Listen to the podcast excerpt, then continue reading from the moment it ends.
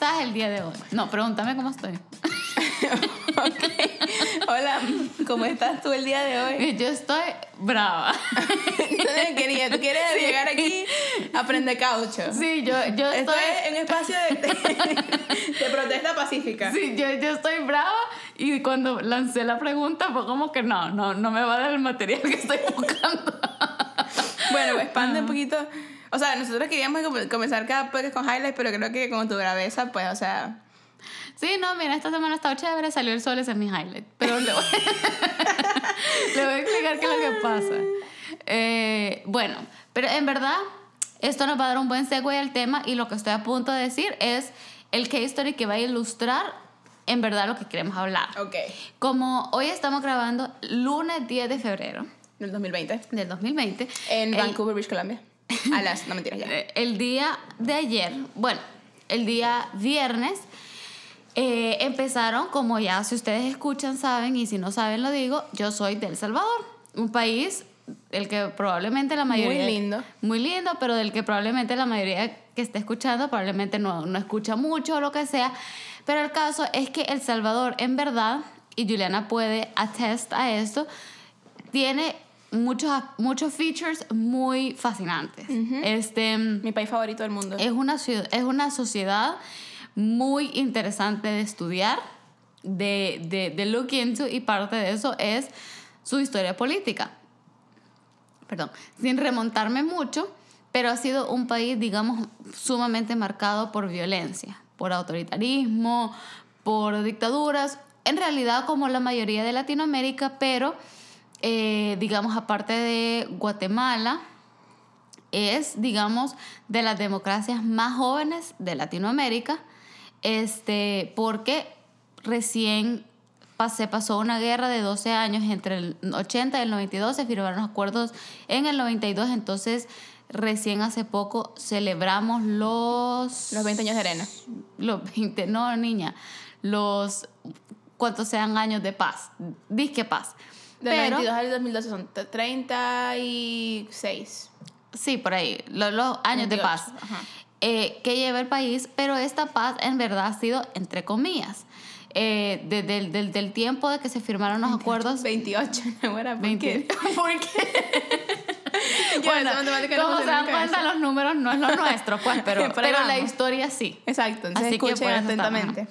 Entonces, en el 92 se, se firman los acuerdos de paz y eh, se procede a hacer elecciones o lo que sea y después viene un tiempo de 20 años en el que lideró el partido de derecha como en mucha de Latinoamérica, bueno, en, mucho del mundo, porque en verdad era, era el contexto geopolítico del momento en el que el mundo estaba dividido entre izquierda, derecha, o sea, capitalismo versus comunismo, etc.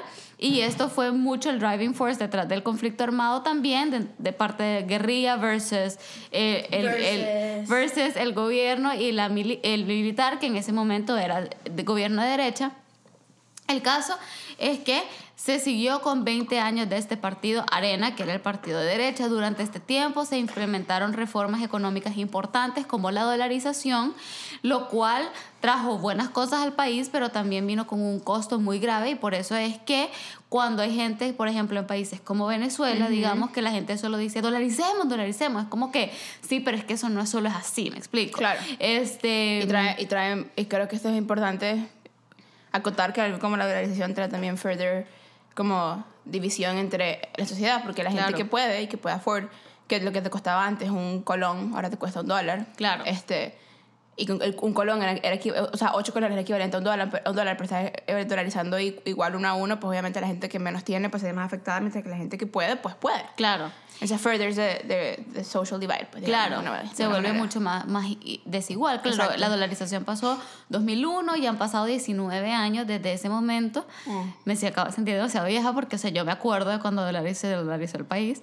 Este, pero, eh, pero definitivamente las repercusiones económicas siguen estando ahí y siguen siendo muchas a pesar de que sí ha habido beneficio de, digamos, tener dólar, pues como moneda.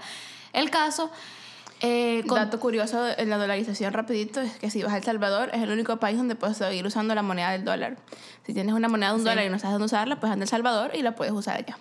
Sí, claro, porque Estados Unidos mandó todas sus monedas que desechó y, y ahora están en circulación en el país. Entonces, bueno, cada vez que yo voy y me dan cambio de moneda, es como que yo dejo todas esas monedas ¿Qué ahí. vas a hacer ¿qué voy a hacer con esas monedas aquí? Este, entonces, luego de los 20 años de, de arena, viene y el país se cansó. O sea, se cansó de que se favoreciera a los ricos, de que hubiera monopolios de, de, de cosas como, por ejemplo, los noticieros. Todos los media outlets estaban controlados como por un, un grupo muy selecto de empresarios, gente de- que, que apoyaba a la derecha y tal. Entonces viene el país y hace un turn to the left en 2009 en medio de lo que se conoce como el pink tide de Latinoamérica, que fue cuando todos los países empezaron a voltearse a la izquierda. Empezado por mi amado país, mi, mi madre Sí. patria, Venezuela. Comenzado precisamente por la elección de Hugo Chávez en el 98 de Venezuela y poco a poco todos los países fueron following suit. Fueron muy pocos y muy contados los que no, como México, por ejemplo. Este, y luego, entonces, El Salvador se une a esta ola de, de, de gobiernos izquierdistas, pero se une con una persona que era ex periodista. Él corrió con el FMLN, que es el partido de izquierda, pero en verdad no era un, un, un, un izquierdista así empedernido como, digamos, alguien que había estado luchando en la guerra o alguien que, que era así como, digamos, de la, de la línea de comando tradicional del FMLN porque es un partido sumamente jerárquico, lineal, se respetan, etc. Entonces termina su presidencia Mauricio Funes, después en medio de escándalos horribles de desde corrupción hasta en, o sea, hasta engaño a su, a su pareja, me explico, o sea, como que de, o sea, simplemente Chocó un sí, carro también. chocó un, un carro borracho, o sea, de verdad que fue un escándalo al punto de que hasta el día de hoy Mauricio Funes sigue estando exiliado en Nicaragua, no, no exiliado, sino que eh, Asilado. Orte- asilado. Ortega le dio asilo porque si él entra a El Salvador, va Lo preso matan. o lo mata. este, y luego siguió eh, el profesor Sánchez Serén, que, Profesor. que nos vamos a ahorrar cualquier comentario, pero digamos que no le hizo mucha bien al país tampoco. Parte del gran problema es que durante el tiempo de la guerra se envió, y probablemente si han escuchado ustedes de El Salvador, esta es la parte que han escuchado, que tenemos un problema de pandillas. Porque, o maras, eh, durante el tiempo de la guerra, específicamente, muchas familias empezaron a, a o emigrar a Estados Unidos o a mandar a los niños a Estados Unidos. Estos se instalaron en zonas como por ejemplo en Los Ángeles. Esto fue paréntesis también para hablar, para contar esto, parte del, del ¿cómo es que se llama? El, el agreement que de Estados Unidos para, ah, no mentira, esto fue después en el terremoto. Pero también play- por Play, lo, del- lo del TPN, El TPS. TPS, El TPS vino después, creo. que para el terremoto, Sí, ¿no? Ajá, bueno, sí. que continuemos. Pero Bueno, hablemos de eso porque también es importante. Sí, Ajá. entonces, para, por- por- para ponerlos en contexto, o sea, El Salvador es un país de 7 millones de habitantes, o sea, muy pocos, pero hay 3 millones, un poquito más ya me imagino, viviendo en el exterior. O sea, que en verdad es como casi que 50% de la población, digamos, o sea, vive fuera, pues. Entonces, hay, hay, hay muchos salvadoreños en el exterior y durante todos estos años, paralelamente ha estado la situación interna del país con manejar la relación externa con países, particularmente Estados Unidos, que es a donde la mayoría de inmigrantes van a cero y muchos de ellos se van por vías este, ilegales, pues, o sea, como que digamos que, que si a pie, tratando de cruzar los borders, se quedan allá ilegalmente, por, en la bestia, etcétera, y, y ya eso ha traído en sí un, un cohort de problemas increíbles, o sea, no de problemas, sino que de, de issues y tensiones que manejar, al punto de que El Salvador se ha visto como muy forzado a depender mucho de Estados Unidos. Este, Desde las remesas hasta de pana depender de Estados Unidos y Sí. muchas otras cosas. Sí, entonces definitivamente es, es, es un contexto mucho, mucho más complejo, ¿verdad? Y durante todo este tiempo, por la creciente violencia, la creciente desigualdad, bueno, estas, estas pandillas nacieron en Estados Unidos, lo que mucha gente no sabe. Luego mucha de esta gente se vino deportada, en El Salvador no se hallaban, las maras fueron creciendo, hoy en día hay un nivel de reclutamiento de menores de edad muy alto, este, en verdad es un problema social muy difícil estas pandillas ya se están vinculadas al narcotráfico, eh, a la violencia, a la extorsión, a los secuestros, al tráfico de, al trata, la trata de blancas, tráfico de armas, tráfico de drogas. Eh, y como les digo, extorsión al punto de que de verdad está ahogando la economía porque uno ahora ya abre un negocio allá y ya tiene que pagar renta al marero como para poder sobrevivir. Hay gente que tiene que pagarle los mareros para poder entrar a, a su neighborhood después de un día de trabajo todo el tiempo. Tienen la calle demarcada digamos por zonas, si usted si uno a veces hay ciertas zonas Si usted. si usted si hay ciertas zonas en las que si uno cruza de una cuadra a la otra lo pueden matar porque es de territorio ajeno, porque hay, hay, hay pandillas rivales. Entonces, definitivamente gobierno tras gobierno, el, el, el, el punto de contención o definitivamente de las cosas que la gente más le demanda a un gobernante entrante, a, entrante o a un candidato es qué va a hacer hacer como respecto a la seguridad del país. Al igual que, por ejemplo, en México, yo sé que es un gran tema, o sea, cuando hay eh, un candidato es como qué va a pasar con el narcotráfico, es de esas cosas que tienen que estar high up there en la, en la, agenda. Entonces, bueno, eh, en el caso de Arena se implementaron medidas como la supermano dura, que era represión, básicamente, castigo, eh, crimen, cárcel, etc. En el tiempo del FMLN se buscó un método más conciliatorio, se buscó hacer tregua entre pandillas, eh, ahorita están saliendo a la luz que muchos partidos y, y, y funcionarios negociaron con pandillas en ese tiempo, entonces se buscó otras, otros métodos, reinserción social, etc. Y digamos que no ha bajado. El Salvador uh -huh. sigue siendo uno de los países más violentos y más pobres del mundo. Entonces, viene y de repente en 2009, por ahí, o 12, emerge un personaje llamado Nayib Bukele que es empresario, hijo de empresarios, eh, empresario él, con que empezaba a hablar como con mucha, muy joven, de en ese momento habrá tenido no 28 sé, años. 28, 30 años por ahí, muy joven, al contrario de la mayoría de funcionarios del país que son un poco mayores, este, y, y él empieza a tomar la alcaldía de un pueblo pequeño que se llama, de un... Eh, de, eh, no departamento, ¿cómo municipalidad. Se llama? Una municipalidad pequeña llamada Nuevo Cuscatlán. Y viene él y básicamente transforma, o he claims to have transformed, Nuevo Cuscatlán buscando eh, inversión privada, inversión extranjera, abren negocios, abren carretera, abren eh, centros comerciales, etcétera. Y, o sea, a cierto modo sí lo medio transformó, ¿no? Sí, entonces él viene, incluso otros países lo empiezan a notar empieza a notarlo Costa Rica, empieza Mira, a y para que no es por nada, yo amo a Salvador y todo, pero para que otro país empiece a notar lo que pasa en Nuevo Cuscatlán, Sí, o sea, tienes que tener bastante atención a las masas. Sí. O sea, ya, y esto es importante acotar porque ya después vamos a hablar de esto, Sí. pero, pero era alguien que también, siendo, siendo millennial, supo, supo leverage la- la- las redes sociales desde el principio Sí. de, su, de su carrera política. Sí, de re- o sea, él, él empezó a ganar notoriedad muy rápido. O sea, la gente de repente ya, tanto dentro como fuera del país, está como que, hey, ¿y este ¿Quién es? quién es?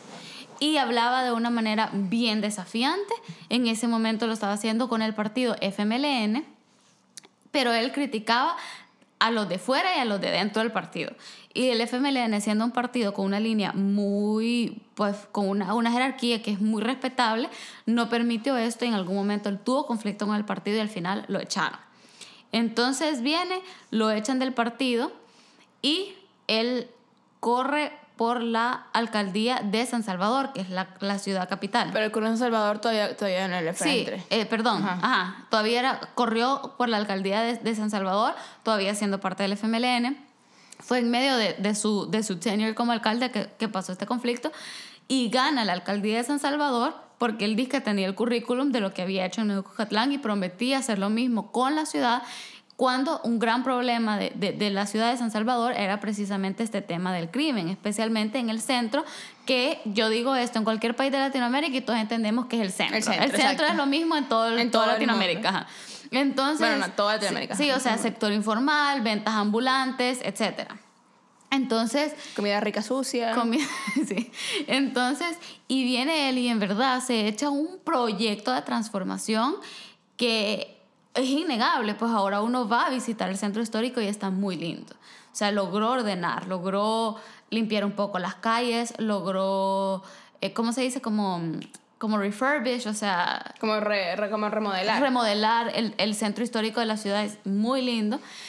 Pero entonces empieza a, a de- depender un poco de tácticas un poco populistas, como por ejemplo, no sé si te acordás, pero un día hizo un reto del tagadá, no sé qué. Sí, sí, sí. Que entonces se va y llevaba ruedas, él iba, entonces él se, se caracterizaba por siempre andar calcetines medio raros, él No nunca usaba corbata. corbata, eh, hacer la gorra para atrás, que eran como tácticas muy Soy del antisistema. Sí, muy una, antisistema. Una cosa importante es que él tenía, él prometió una hora al día mientras alcalde de El Salvador y su alcaldía, o sea, las tenures de alcaldía en, en El Salvador, para aquellos que no sepan, dura tres años.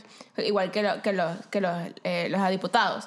Mientras que por lo menos en Venezuela duran cinco, o sea, Ajá. dependiendo del país, pues, pero tres años es un tiempo a cierto punto bien corto para, para poder hacer lasting change, pero en El Salvador te puedes reelegir indefinidamente. O sea, tú puedes ser alcalde de un sitio como por 20 años y continuar y continuar haciendo tu lasting change, pero siento, pero ¿cuándo fue que fue las elecciones? ¿Cuánto tiempo duró el de alcalde? Año y medio.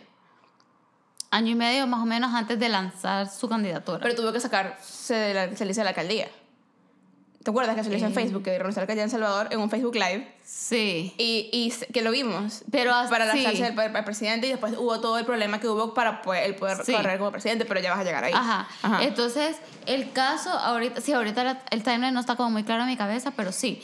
El caso es que viene, y, o sea, él duró tres años de alcalde de No Cuscatlán, luego como año y medio antes de que expresó el, el- su, Su candidatura. su candidatura para la presidencia, y luego viene y dice que se va a lanzar para presidente, que ojo, mucha gente ya lo, lo, lo, venía- lo veía venir, y, Bill pero, called it. Ajá, y como que un montón de gente ya lo venía venir, como que mm, este como que está ahí building, ¿me entiendes? Fue, quiso saltar de Antiguo Catlán a San Salvador, ya el siguiente va el país. Pero, este, y en verdad es que él tenía muchas, muchas, muchas eh, características, valga la redundancia, muy características de populistas que ya nosotros hemos visto en Latinoamérica. Ajá, Hugo Chávez. Desde Hugo Chávez hasta Juan Perón, hasta... O sea, ¿quién te puedo decir? Quizás... Lo que pasa es que se oye bien dramático decir Fidel Castro, pero, o sea... Pero Fidel Castro era tan populista como Chávez, por ejemplo. Sí. Yo creo que Chávez embodies and personalizes Chávez, el sí. populismo latinoamericano. Y, y yo siento que también, por la, por la época en la que vivimos hoy en día, Nayib Bukele también tiene un poquito de, de Donald Trump, ¿me explico? O sea, como Claro. que Nayib Bukele como que es el happy, el happy middle, que obviamente no es happy, pero el happy middle entre, entre el populismo de Chávez, que es de calle y antisistema, y Donald Trump, que es un poquito más elevado, en un solo sitio, ¿me Sí. No, claro, entonces viene él y... Y estaba, y estaba, paréntesis, estaba pasando en tándem. O sea, Ah, este, sí. este Nayib estaba agarrando técnicas que Donald Trump había recién usado en su campaña. Sí, como por ejemplo el uso excesivo de Twitter. Exacto. Y sigue siendo un presidente que gobierna en su mayoría por Twitter. Exacto. Este.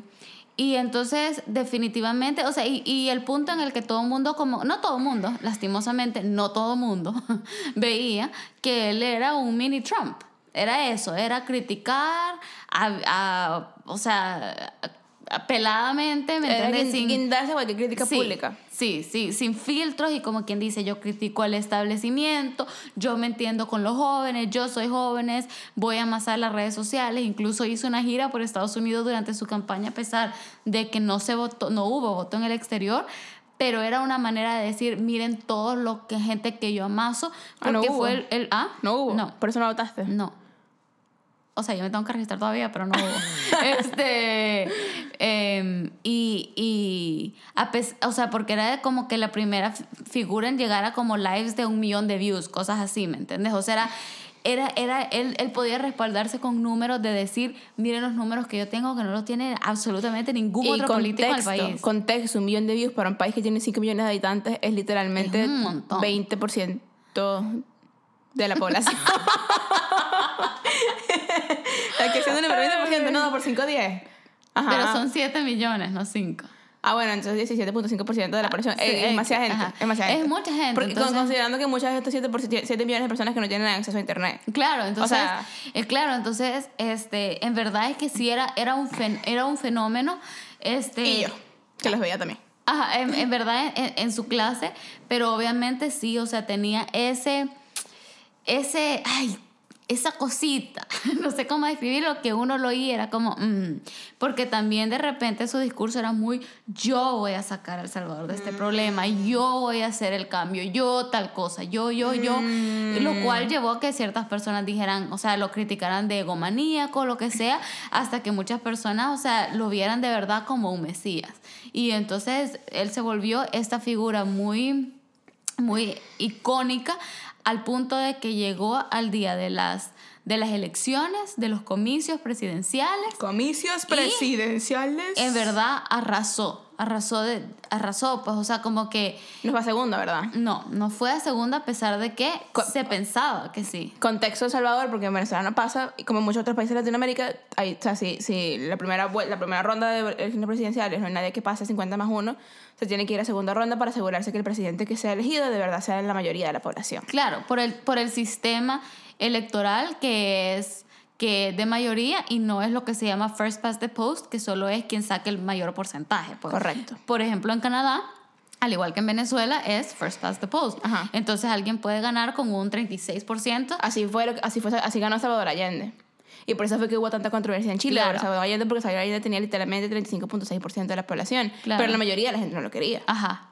Exacto, pero ningún otro candidato le pasó. Exacto. En cambio, en El Salvador es un sistema de mayoría en el que se necesita 50% más uno.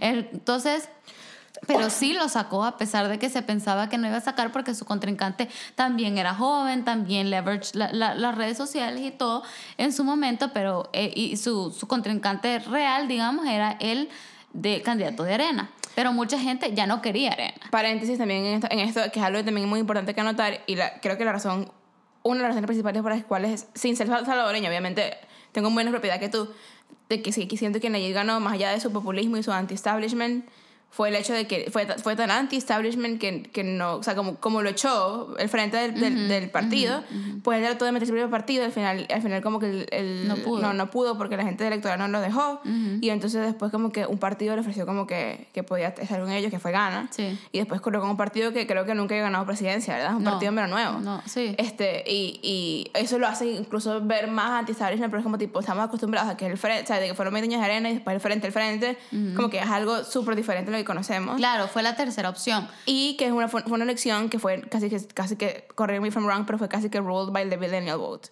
Explico, porque, porque ya muchos de nosotros, los que, los que tenemos edad para votar y somos millennials, o sea, bueno, yo soy, yo soy en el, en el, en el bridge, pero ajá, como que entre, ponte que entre 25 y, y 40 años, como que that's the majority of the population que va a ir a votar. Ajá, claro. Y que, y que puede resonar con muchas cosas de las que Nayib habla. Claro. O por lo menos el, el voto urbano. Ya no hablemos de la gente que vive ya en, en Chalatenango y en el Ajá, medio de la ajá. nada, no, pero el, voto- el, voto, urbano. Sí, sí, y, y en verdad de que, y no, y, e incluso te digo, o sea, el hecho de que él fue, él fue super pilas porque él fue a hacer esa su, su gira en Estados Unidos cuando no hay voto, pero en lo que cae es que él fue a hacerlo porque obviamente, para los que no saben, la economía de El Salvador está literalmente casi que pendiendo de las remesas familiares que se mandan de la gente de. Estados Unidos. Es una, un buen por ciento del Producto Interno Bruto. Entonces, este, ¿qué pasa? Entonces, si yo soy tu familiar y yo te estoy mandando y estamos hablando por teléfono acerca de las upcoming elections y yo te digo, no, mira, yo fui a ver el rally de este muchacho Naive, vota por él.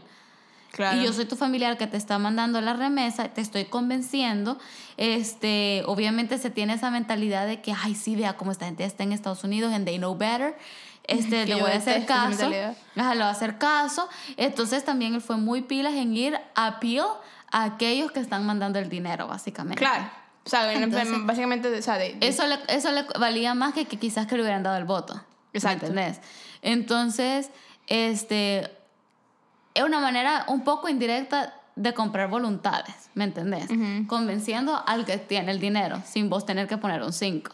Entonces, eh, viene y bueno, gana.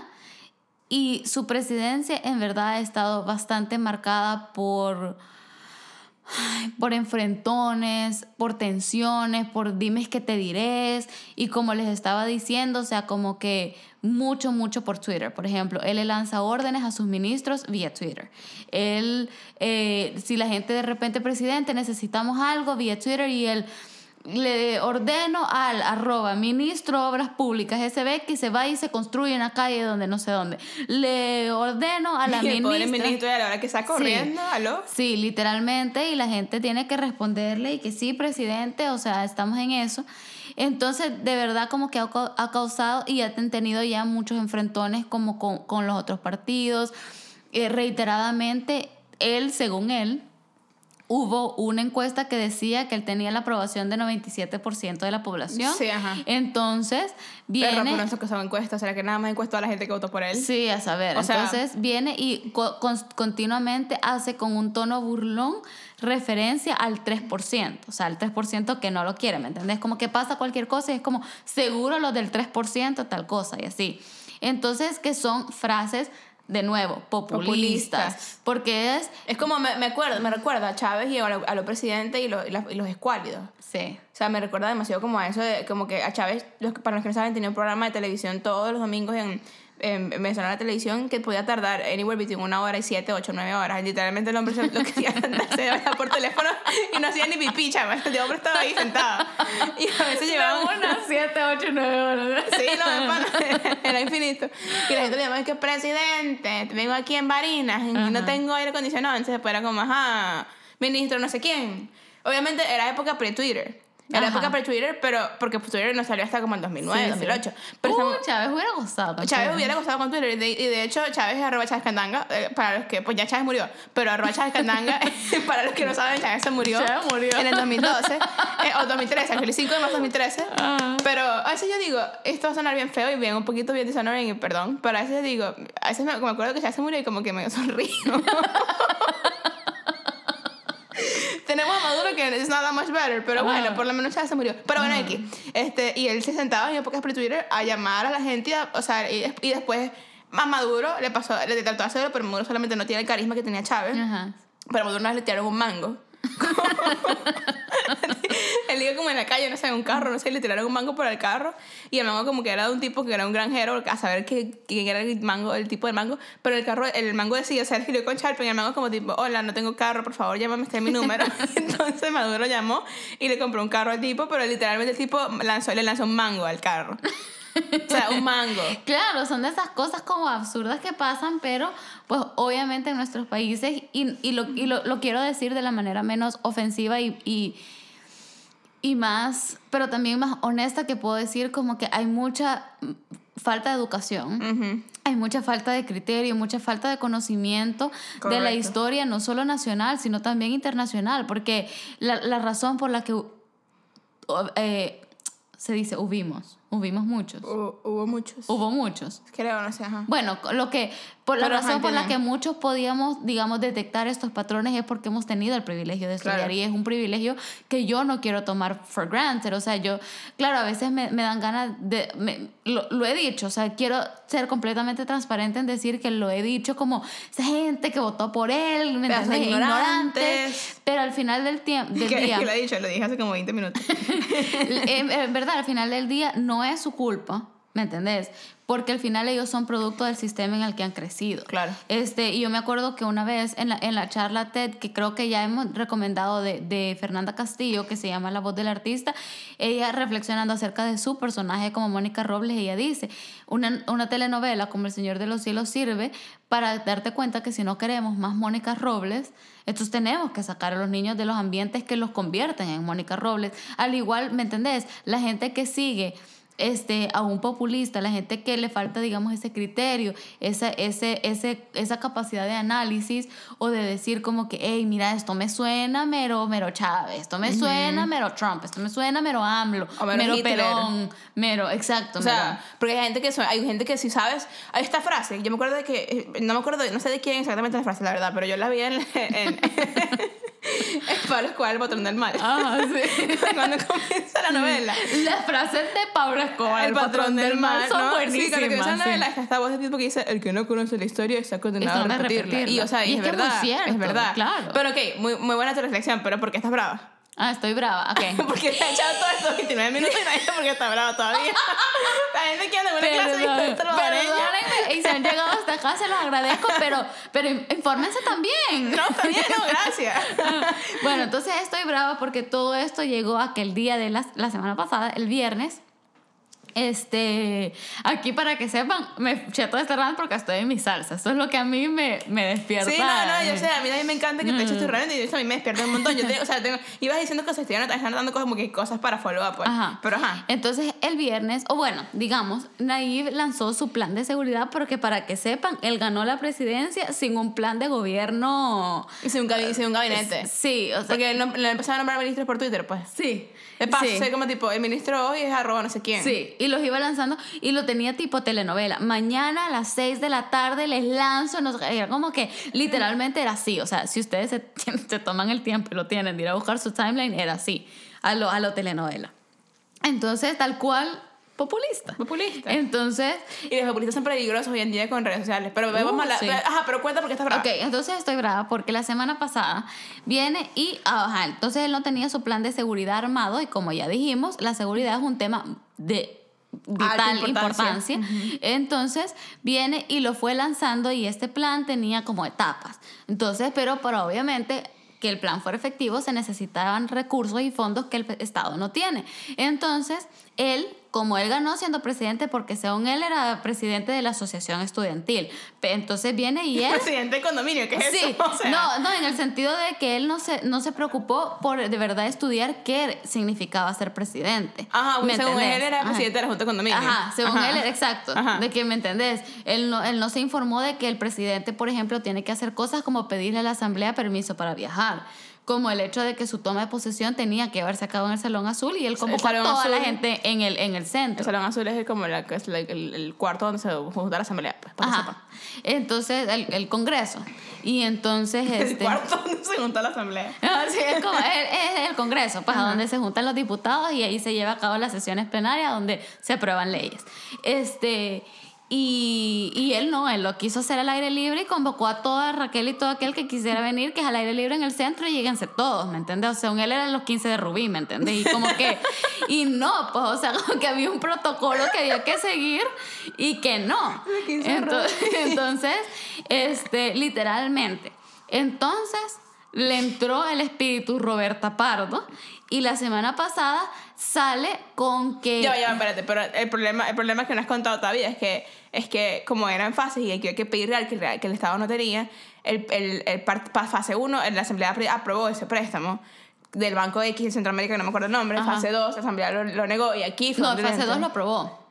Fa- Fase 2 está aprobada. Fase 3 fue que negó. No, no, es que no han negado ninguno, ese fue el problema. Ah, la no, no, fase negó, 2... eh, Ajá, le puso estudio, ¿no? No, ajá, como que la fase 2 se requería un préstamo de 90 millones de dólares.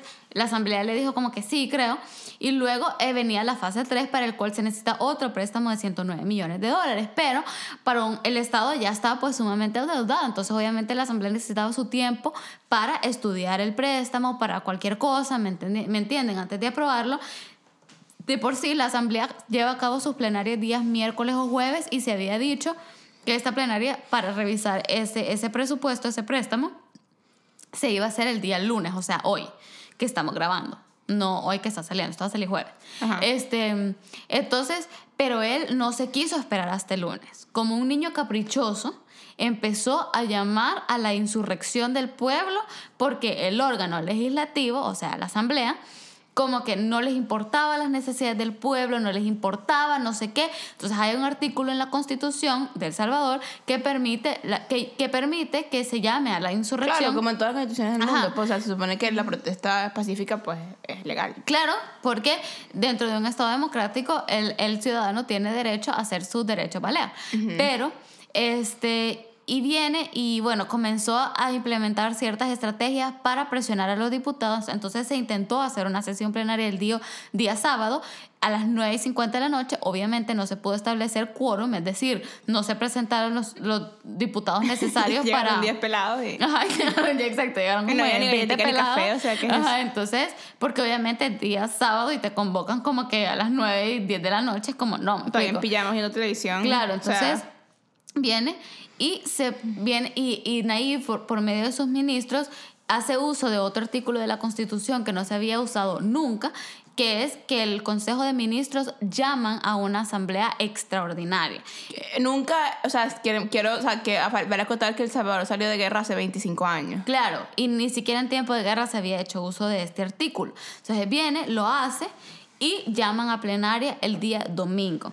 Entonces viene el señor Nayib Bukele y entra acompañado de las Fuerzas Armadas del país, hace, toman, o sea, viene y toman sus lugares con armas, o sea, armados, uniformados, con chalecos antibalas, se forman en el Salón Azul.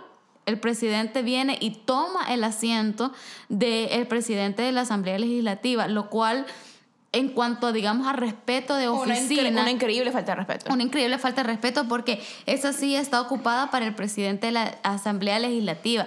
Y, y, y todos recordemos que en una democracia con separación de poderes, Naive, sí, él tiene el título del presidente, pero la- el, el presidente es una oficina, es un órgano de Estado, es el órgano Exacto. ejecutivo. Y- y O sea, el- no es Naive. Y el nivel de poder es el mismo que el educativo, es el mismo que el legislativo y es el mismo que el judicial. Exacto. O sea, si, si la Corte Suprema dice, dice algo, entonces tiene el mismo poder que el que tiene el presidente. Exactamente. Y si, y si la, asamblea, la Asamblea Legislativa dice algo, es el mismo poder que tiene el presidente porque el presidente también es parte, como dices tú, de un órgano. Es el mismo. Claro. O sea, es la misma jerarquía. Claro, y eso es, o sea, la base y uno de los fundamentos para una democracia que funcione es la separación. está malita, la claro, es la separación de, de, esta- de, digo, de órganos. Claro. Entonces, y eh, la, la- separación y la accountability al mismo tiempo, Claro. ¿no? Entonces, em, Sí, viene, checks and balances, sí, etcétera. Exacto. Entonces viene él, toma, se sienta en la cabeza del presidente de la Asamblea Legislativa No la cabeza en la silla. en la silla.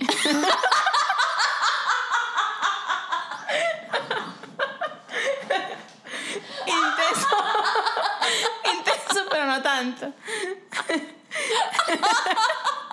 Se me vino la imagen de él sentándose la cabeza, perdón. Se sienta en la silla del presidente de la asamblea. Ay, O- Obvio, ya no estoy brava, pero como que. Y bien, baja la cabeza en un espectáculo que, o sea, ya para este punto casi que le dan el ojo, o sea, Joaquín Phoenix y él, pues, o sea, baja la cabeza como, se pone como a rezar y entonces la levanta y dice, o sea, que él habló con Dios y que Dios le dijo paciencia. Y entonces levanta la cabeza, ve todos los curules, las sillas donde se sientan los diputados vacíos y dice que esos sinvergüenzas, no sé qué, que no es manera de un presidente de expresarse de las personas que, las, que, el, que el pueblo ha democráticamente elegido para Porque- que los representen dentro Claro. de la asamblea. Porque les recuerdo, es la misma cantidad de poder, porque es el mismo, la misma jerarquía. Exacto, y viene y dice que esos sinvergüenzas no sé qué, y no, es, no aguanta el día para que ver esos curules llenos de gente honesta y no sé qué, porque como en toda Latinoamérica la corrupción es un gran problema en El Salvador. Y bueno, y hace ese gran display de poder al llevarse a las Fuerzas Armadas al, al Salón Azul, algo que, vuelvo y repito, como que no había pasado en mucho tiempo y de verdad da un déjà vu a tiempos muy oscuros de la historia del país. O sea, eso no, se, no, no, no, no había pasado desde hace mucho tiempo y es una manera de intimidación, de uso de fuerza y de abuso de poder. Porque si bien es cierto, al igual que en otros países, el, el presidente se vuelve el jefe de las Fuerzas Armadas, a preguntar eso, que, que si ahí también el comandante general Sí. de las Fuerzas Armadas. El comandante general, eh, eso, lo que acabo de decir, este, muy largo. Eh, eh, sí lo es, pero estamos hablando de que dentro de los acuerdos de paz se acordó, se creó para comenzar la Policía Nacional Civil como institución para proteger la seguridad interna. El ejército sigue siendo para protección externa. Externa. Entonces, Correcto. este, eso fue parte de los acuerdos de paz. Se ha ocupado a las Fuerzas Armadas en el pasado para proteger contra pandillas porque ya las pandillas están categorizadas como terroristas. Entonces, a pesar de que es Pero interno... son casos extremos. Sí, son casos extremos porque a pesar de que es, un, es una amenaza interna, ya es como que ya es otro nivel de amenaza, pues. Pero no para intimidar a diputados a que aprueben tu capricho. Literalmente, eh, en la, la, la BBC sacó un artículo que decía como que literalmente con la, con la pistola en la cabeza, literalmente, o sea, ni siquiera figurativamente, me explico, o sea, estaban contra la espada y la pared, pues entonces es verdaderamente un abuso de poder, es verdaderamente un flagelo a la democracia del país, este, y honestamente de la región, pues, o sea, y como que a mí me pone a pensar, en su momento, cuando Nayib ganó, yo no les puedo explicar el New York Times, Time Magazine, Wall Street Journal, BBC, todo el mundo. O sea, El Salvador, que nunca figura en nada, estuvo figurando en todos los periódicos del mundo como por un mes. Como acuerdo. que, como hailing la victoria de este presidente joven, de este presidente no sé qué, anti-establishment, como que finalmente nos movimos como ya no izquierda, ya no derecha, sino que esta como third wave, ¿me entendés? Ahorita, nadie, eh, yo tengo un amigo muy, muy inteligente que ha estudiado este, política y todo en Harvard, en Oxford y todo, y viene él y tuitea y dice como que, y los menciona a todos y dice, ¿a dónde están ahora? Porque nadie ha dicho, porque no reportan hoy. ¿no? Entonces como, porque el hecho de que ya se están dando cuenta de que, de que muchos tratamos de desenmascarar estas intenciones, porque eran obvio que estas intenciones existían desde antes, y vamos por apenas un año. Entonces es como que eh, en verdad es muy triste, en verdad es triste ver, ver casos como el de Nayib, ver casos como el de Trump, ver casos como el de Jair Bolsonaro, este, el Brexit, o sea, porque ustedes pueden decir como que tienen que ver, pero es que en verdad es, son fenómenos políticos que están pasando, que están atentando contra los principios que una vez como sociedad implícitamente o tácitamente, o sea, nos propusimos seguir, ¿me entendés? La paz, la no, la no confrontación, el desarrollo humano, social, económico, la democracia, la transparencia, o sea, we're moving so far removed from that y cada vez la gente nos está volviendo más extremas, más confrontativas, como que si el social fabric no estuviera ya lo suficientemente roto, ¿me explico? sí. O sea, entonces...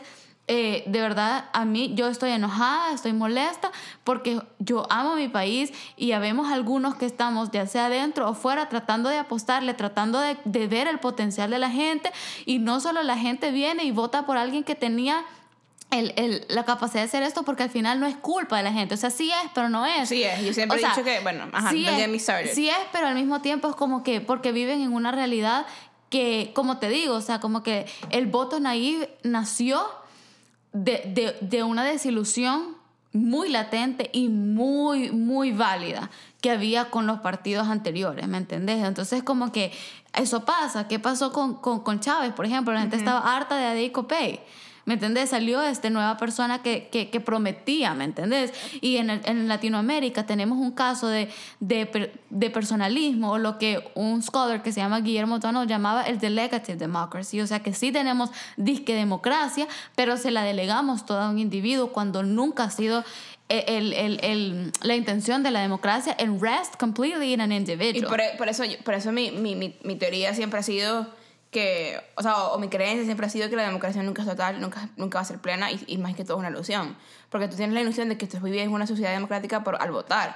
Pero cuando, cuando pones tu fe en alguien más y no ejerces tus otros derechos y tus otros deberes como, como ciudadano activo de la sociedad en la que vives, Sí. pues you're giving up on it. Porque siento que nunca, nu- nunca tenemos un- una realidad en la que sea como 100% democrática que todo sea 100% balanceado. Porque, por ejemplo, está otro concepto que se llama Competitive Authoritarianism, que fue algo que yo estudié muchísimo en ese único curso de, de ciencias políticas que tomé. Este, mi, mi profesor decía que no existía y yo, y yo como que tipo, I'm gonna prove it to you y aquí está la razón por la cual existe, existe que básicamente es un, concepto muy fácil que cualquier persona que viva en países como Venezuela puede entender que la competencia existe pero es un gobierno de autori- autoritario porque el playing field está skewed. O sea, es como que imagínate jugar fútbol en un campo que esté, que, que esté inclinado. Pues obviamente eh, vas a correr hacia arriba. Ajá. Y va a tener advantage el equipo que juegue en la parte de arriba porque va a correr hacia abajo. Ajá. Entonces, básicamente, esa es como que la imagen que él da. Es como un, es un uh, playing field que está uneven y que le da más poder a esa persona, por ejemplo, en el caso de, de, de Venezuela, digamos. Obviamente Venezuela está far, far from democracy, al punto en el que Maduro puede seguir soñando que es democracia, pero ya todo el mundo entero sabe que no es, entonces, ajá. Pero en los, en los tiempos de Chávez, o sea, Chávez por ahí 2008, porque digamos Chávez 2000, 2001, Chávez 2002 todavía estaba un poquito como tipo, como bien establecido y bueno, pasó el paro, pasó todo esto, pero ajá, pero Chávez tipo 2008 que no estaba ni tan, ni tan, tan mal, pero ni tampoco estaba bien, era, y hubo unas elecciones y todo eso, y ya, y ya empezó a haber como tipo fraude electoral y cosas así, como sí, implico, hay espacio para, la co- para que haya competencia y hay espacio para que haya, según quote unquote, democracia y quote unquote elecciones, porque Sí. al final del día, si son las elecciones, pues no estás eligiendo nada. Pero, pero y tanto pueden en un solo individuo y, en- y en una sola persona, que esa persona pues puede manejar muchas cosas más, como Sí. Nayib manejando a las Fuerzas Armadas y, la, y la Policía Nacional Civil, Sí. ¿me explico? Sí, Y, mu- y muchos diputados y, muchas, y, much- y, las, y las personas del, de la gente, Sí. la- el pueblo. sí. Y en verdad que, a pesar de que, claro, porque la gente podría decir, Por ejemplo, bueno, pero si la gente lo apoya, sí es democracia, pero al mismo tiempo, como, are you, en verdad le estás proveyendo a las personas, uno, la libertad to disagree with you. Porque la libertad de expresión es una parte fundamental de, de, de de una sociedad. Ya ni siquiera, o sea, sí de la democracia, pero más allá, o sea, para que una, una sociedad funcione debe haber libertad de expresión, ¿me entiendes? Debe haber libertad de, de muchas cosas y no, no, no que tu presidente haga comentarios como que, bueno, seguro el 3%, no sé qué, sea 3, sea 10, sea 15, la población tiene derecho a no estar de acuerdo contigo. Este, porque, sin, porque es precisamente, sí es parte de la democracia, es parte de esos checks and balances que tenés que tener, porque ganaste con 53%, sí, es la mayoría, pero hay un 47% que todavía que no votó por ti. Y ese 47% vale. ¿Me entendés? Hay un, hay un, hay un, toda la gente que asistió a, para votar a diputados han puesto a esas personas en esas sillas. Entonces no, no es que vos podés solo llegar y decir, esto sinvergüenza es tal cosa. ¿Me explico? O sea, al final del día, y yo siempre lo he dicho, o sea, como que es muy fácil quejarse, es muy fácil quejarse de los funcionarios, pero también es muy, es, hay que recordar, porque la gente, hemos estado lanzando el término, por ejemplo, democracia mucho, pero ¿qué pasa? La gente piensa que la democracia empieza y termina en ir a votar.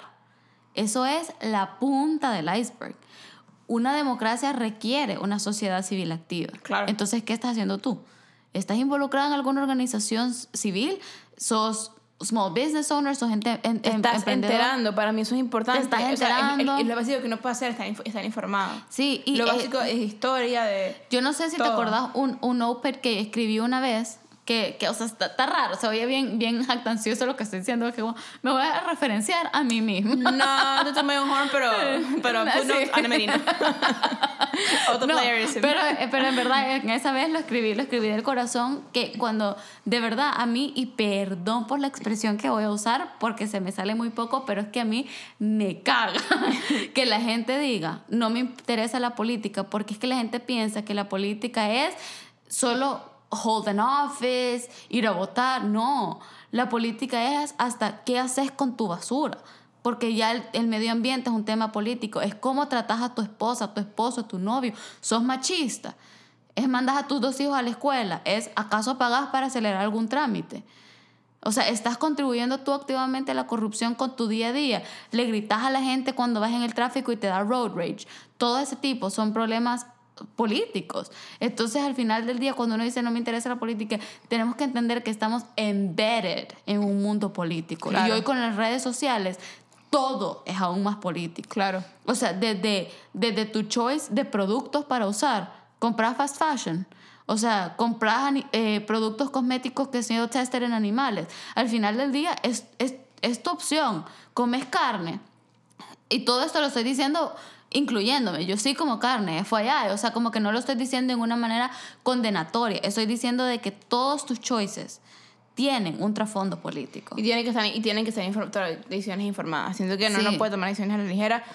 Obviamente, políticamente hablando, pues, particularmente hablando de, de dirigentes políticos y como que gobernantes, pues obviamente creo que la parte de, la, part to play estar informado no solamente en la persona per se, o sea, en la persona cuestión que vas a votar, sino también en la historia de la humanidad, pues, o sea, y obviamente pues entender que las culturas son diferentes, lo que pasó en Estados Unidos probablemente no va a pasar en Venezuela, es lo que pasa en, lo que pasó en, en, en, Alemania en el 45 o en el 39 o 37 cuando ganó Hitler, probablemente no pasa en Argentina, probablemente sí, como que uno no sabe, ¿sabes? Porque, porque como que cada, como cada este, cultura es muy diferente, pero, pero como dices tú, uno puede empezar a reconocer esos patterns y como, hmm, esto me suena un poco chave. Sí, y ahora, falta de información no hay. No hay. y, me, me parece inexcusable, eso es inexcusable e inaceptable que no puedas darle una googleadita como tipo a, que qué pasó en el año tal, O sea, como que no te toma tanto. Pues, o sea, y por eso es que yo precisamente como tipo a veces, a veces, a veces peco de autoritaria porque para mí el, formato en el que todo el mundo vota, pues para mí nunca, a mí nunca me gusta eso porque siento que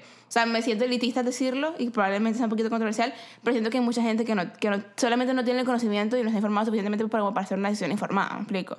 O sea, que votan porque le regaló una camisa, votan porque le regaló un, caucho, pero no votan porque están informados de, de, de, sus, de sus políticas, de su, de su plan, o sea, de qué van a hacer con el medio ambiente, qué van a hacer con la seguridad, qué van a hacer con la salud, qué van a hacer para ellos, qué van a hacer, qué van a hacer con la deuda externa y qué van a hacer con la deuda interna y qué van a hacer con el, para crecer el, el, el, el GDP, que me explico, como que cosas que los presidentes obviamente deberían presentar, el caso de Nayib, pues ajá, pero deberían presentar cuando están corriendo una campaña política y, y uno como, como, como votante y como elector, uno se tiene que informar para saber cuáles son esas cosas y para poder, para poder votar de manera informada. ¿Me explico? ¿Sabes, que, ¿Sabes por qué no estoy de acuerdo con eso? Porque, porque entonces van a terminar votando personas que van a, a crear el sistema que les favorece a ellos. Sí, o sea, sí, obviamente no es perfecto, pues. Mm. Y sí, no, porque también el, o sea, la aristocracia fue, fue, fue, anulada, pues, hace muchísimos años. O sea, como que tipo, no es un concepto nuevo, ¿sabes? Pero, pero, pero también es como que o sea, o, o, o como, obviamente, obviamente a los gobiernos no, no, les, no les conviene que la gente esté informada. No, ¿Me explico? pero, nada, pero, pero, punto, pero hacemos una, pero ¿por qué no hacer una población más informada para que todas podamos votar informadamente? Desde, desde, la persona que me, tenga menos recursos, pero que tenga una buena educación, hasta la persona que tenga más recursos y también tenga una buena educación. O sea, es información básica, o sea, historia básica. Y es, y es qué buscar cuando buscas a, un líder. No, no nada más que te regale una camisa, sino qué más puedes buscar en un líder como que tipo que va a gobernar a tu país y que al final del día te va a afectar a ti. No, y de nuevo, como sociedad civil están involucrados. No solo decir, ah, yo fui cada cinco años a marcar una X y a mancharme el dedo. O sea, es en mi día a día estoy activamente involucrada en mejorar mi sociedad. No solo en tener listo el dedo para apuntar de quien yo creo que es la culpa. O sea, tenemos que, que, que darnos cuenta que Naive es el producto de la sociedad en la que vivimos. Igual que Trump es el producto de, su sociedad. Porque si no hubiera demanda para eso, entonces no hubiera oferta. ¿Me entendés? este, de, de, de, gobiernos así. Y creo que extrapolándolo a otros, a otros áreas de la vida, a otros aspectos de la vida, o sea que creo que como sociedad, y, y justo lo hablábamos recién off the record, eh, las redes sociales han hecho tan fácil seguir a personas. Sí. Y, y, y, eso es muy peligroso porque una persona es un humano. es un humano como vos y como yo y nunca una persona va a tener las respuestas por más que esa persona sea educada, brillante o no, tenga buena labia.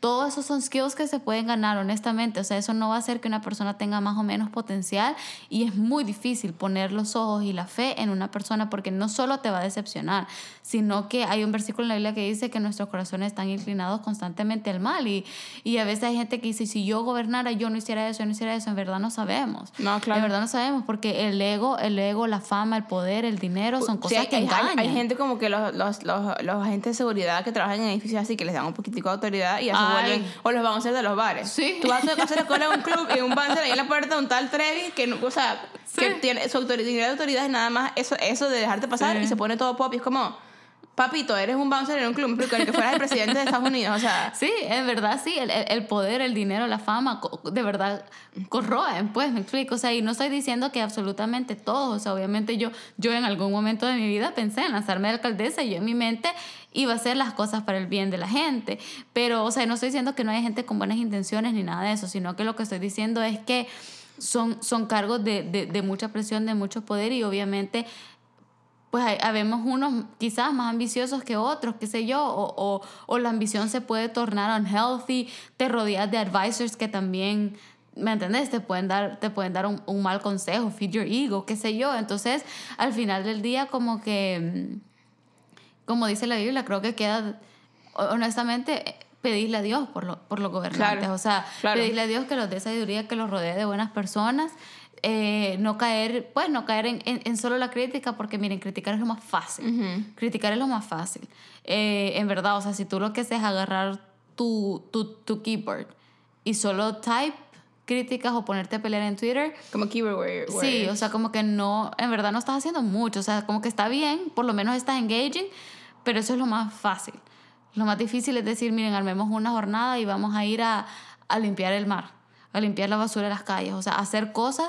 No estés esperando que solo el presidente lo haga, porque el presidente, newsflash, no puede hacer todo. Como tampoco puede tu pastor, tampoco puede ese self-help guru que seguís en Instagram, No puede. una sola persona no puede hacerlo todo. Entonces Correcto. como que, mm, o sea, no sé, creo que esa, esa es la enseñanza que me queda de que en verdad eh, un pueblo, mira, un pueblo perece por falta de conocimiento. Sí. Eso lo dice la Biblia y es muy cierto. Y También lo dijo Simón Bolívar, creo. Pero, o sea, vean lo que pasa. La gente en Inglaterra votó por Brexit y después muchos estaban googleando what is Brexit. Votaron sin saber. Mucha gente eligió a Bolsonaro y después están Ah, mira, no, o sea, arrepintiéndose. 4 a 6. Yo pensé que era frase de Bolívar. No, niña, eso está en la Biblia. Este, la- ¿me entienden? O sea, como que la gente escogió a Trump y luego estaban muchos como que, ¿qué está pasando? O sea, Pero mira, te voy a decir una cosa. Y esto es un poquito, un poquito fuera del tema. Pero Donald Trump vuelve a ganar, ¿oíste? Es posible y no, me, Mark no me sorprendería. Yo te lo dije. Te Todo apuesto, e- que, todo se, la- este- te to- apuesto que se y gana. Todo este, todo este show, todo este show que han hecho con el impeachment, no solamente me tiene harta, sino que yo sabía que esto iba a pasar. Sí. Y han gastado, tan- gastado tantos recursos que podrían estar yendo hacia su Democratic como tipo candidate y quién va a correr y etcétera, etcétera. Y no, no, y no tienen a nadie strong enough. La verdad es que no tienen a nadie strong enough como para poder face el gigante de lo que se ha convertido Donald Trump. Porque tú vas al medio de nada, Arkansas, y Sí. toda esa gente es redneck hasta morir y, Sí. su, y supporta a Trump hasta la muerte. Y si, si, si no es, si no vamos hasta el punto de decir que quizás el impeachment hasta le ayudó, ¿me entiendes? Claro, y le dio demasiada publicidad y demasiada strength. Porque, porque ok, sí, lo, de, lo, de, lo del whistleblower y todo eso, como que, ajá, no es que no es, que no es un crimen. Ujú. Pero siento que, no, que yo no hubiera gastado tantos esfuerzos y tanto dinero y tantos recursos y tantas horas laborales, etcétera, etcétera, etcétera, en, en eso cuando tenía unas elecciones en puerta. Sí. ¿Me explico? Sí, O hubiera sido algo un poquito más como tipo, un poquito más crimen. sí. Y no es que sea menos o más crimen, porque se hubiera sido un poquito más crimen, con más pruebas y con mejor como tipo framing, quizás sí. Pero esto, o sea, Sí. Sí, y que honestamente, bueno, tal vez, no sé si esto va a ser un poco controversial y no quiero dar una opinión como muy, muy definitiva porque siento que me falta informarme un poco más al respecto, pero también se agarraron de eso porque just came at a very convenient time, pero que no me vengan a decir los demócratas ahorita que a él les súper preocupa que les llegara el aid a la gente de Ucrania. ah, 100%. ¿Me entendés? Por cualquier cosa que pudieron ver que esto está, Claro. está un poquito sketchy, hacemos esto. Exacto. Obviamente. Entonces, pero... ah, aquí está la frase de Bolívar. Dice, Ajá. por la, la ignorancia nos han dominado más que por la fuerza. Ajá. Exactamente, entonces, y vos seguís traumada con que la frase no es de Bolívar. Sí, no, ¿Cómo que la dijo Dios? Yo Simón pensé que era Simón Bolívar. Pero, por lo menos también tiene otra frase que dice que un ser sin estudios es un ser incompleto. La frase de Bolívar, yo tenía un librito en mi casa que mi papá, que yo leía, que yo leía con mi papá, te lo juro, que tenía Simón Bolívar en la, en la portada así, y nos sentamos mi papá y yo a leerlo. O sea que cuando vos, cuando vos te enteraste que, que Simón Bolívar era un caudillo y mero, mero abusador, te rompió el corazón. Fíjate que no me rompió el corazón porque yo sabía que era un poquito abusadorcito y que era también un poquito como perrito, zorrito, Ajá, ¿sabes? sí, sí. Pero, o sea, pero fue, ha sido muchos años de mí yo entender que, o sea, que Simón Bolívar no era un héroe, pues, ¿sabes? Ajá, Porque en Venezuela te lo venden como aquel, o sea, Claro. En Colombia también. Yo fui a la casa en Santa Marta de Simón eh, y, Bolívar. o sea, es increíble, o sea, la casa de Bolívar en Caracas es lo máximo, hay una hacienda entera que es como tipo la hacienda de Bolívar, o sea, Simón Bolívar se murió como, un- según, según, o sea, historia venezolana, se murió como un mártir ba- batallando tuberculosis en Santa Marta, sin nada, sin una cama donde caerse, porque él era demasiado pobre, comenzó siendo rico y le dio dinero a los pobres. Y después me enteré, o sea, en la película que hizo Edgar Ramírez, pues obviamente no sé, porque no es la película de Edgar Ramírez, no es que, llegaran basamentos que lo mataron, me explico. O sea, cuando yo vi eso en la película de Ram- de Edgar Ramírez me quedé como tipo, excuse me. Sí, no sé, ahí sí, ya O me, sea, me ponchaste, sí. Porque Ok, yo pensé que murió. No, en la película de Edgar Ramírez, al final de la película. Ah, es, que no la es que te la voy a spoilear. X, spoiler alert. Pero X, porque es Simón Bolívar. Eso, o sea, la historia, o sea, al final del día, spoiler alert, se muere. Pues. Ajá, sí. Pero se montan, al final de la película, como que tipo ponen. Porque se murió, según la historia de Venezuela y la historia del mundo, el 17 de diciembre de 1930. Entonces, él se monta en el barco, en la película de, de Edgar Ramírez, en Santa Marta, o sea, en las, en las costas colombianas, el 16 de diciembre de 1930. O sea, ponen la fecha, 16 de diciembre, entonces, y después ahí se acaba la película. Como- Se monta en el barco con una gente ahí que uno no sabe quiénes son, que se veían un poquito mero malucos. Y fue como que, mierda, lo mataron. Mm, Sí, no te sabría decir. Y yo me quedé, fue en shock, ¿oíste? A mí me vendieron ese tour y me dijeron aquí se murió. Justamente aquí, O sea, toca. aquí. Y mi papá Eh, se hubiera acostado en esa cama. Pero bueno, el caso es que, en verdad, no sé, este episodio solo era como un bla. Pero creo que buenos takeaways, o sea, son involúcrense, infórmense e involúcrense. No se queden solo pasivamente esperando que alguien resuelva su país, que alguien resuelva su situación, su municipalidad, eh, Y su oído- y ciudad. oídos sordos para el populismo, la verdad es que sí. Sí, y, y, y no, y ojo crítico. No, miren, no, no tomen nada at face value. O sea, incluso te voy a decir que una, yo me acuerdo que en, en mi iglesia en El Salvador una gran enseñanza que, no, que nos daba siempre el pastor es que en la early church en Tesalónica hay un versículo en otra carta donde dice que Pablo exhorta a esta otra iglesia, que no me acuerdo dónde, En no Corintios. en Corintio y le dicen, sean como los de Tesalónica, porque as soon as the preacher, o sea, como que la persona que está enseñando termina, Ellos van al libro a ver que si lo que les habían dicho era cierto. Correcto. Entonces, como que literalmente, o sea, nothing al face value y no tampoco que van a andar, un- o sea, vamos a andar siendo súper súper cínicos, poniendo a todo el mundo en duda, pero es como que sí hay que ejercer un ojo crítico, porque al final somos humanos, todo lo que decimos viene de un standpoint subjetivo, este, podemos interpretar las cosas de diferentes maneras, we're also por más racionales que seamos, we're also sometimes led by emotion. Y también- o sea, y también- we're, we're feeble, pues. Y también que ahorita tenemos demasiado acceso a la desinformación. Sí. Precisamente porque se, se espera, o sea, yo no, no, no, no en ganas de, de sonar Trump, pero se pueden esperar muchas fake news Sí. through social media. Pues, o sea, Claro. vez se ve algo y como, o sea, tratar de informarse no, solamente como tipo estar en Twitter, Sí. sino también como buscar qué tipo de outlets es el que quiero leer, o sea, balancearlo. O sea, le- si, si lees The Guardian y siempre, y siempre lees The Guardian, pues vas a ser todo izquierdista. Sí. Explico, por si siempre lees Fox News, o sea, Downey. Este, pero pero un- buscar algo como tipo un in-between. Como Sí. tipo, yo leo BBC, leo Al Jazeera, ¿qué, qué tipo- eh, New York Times, qué tipo de...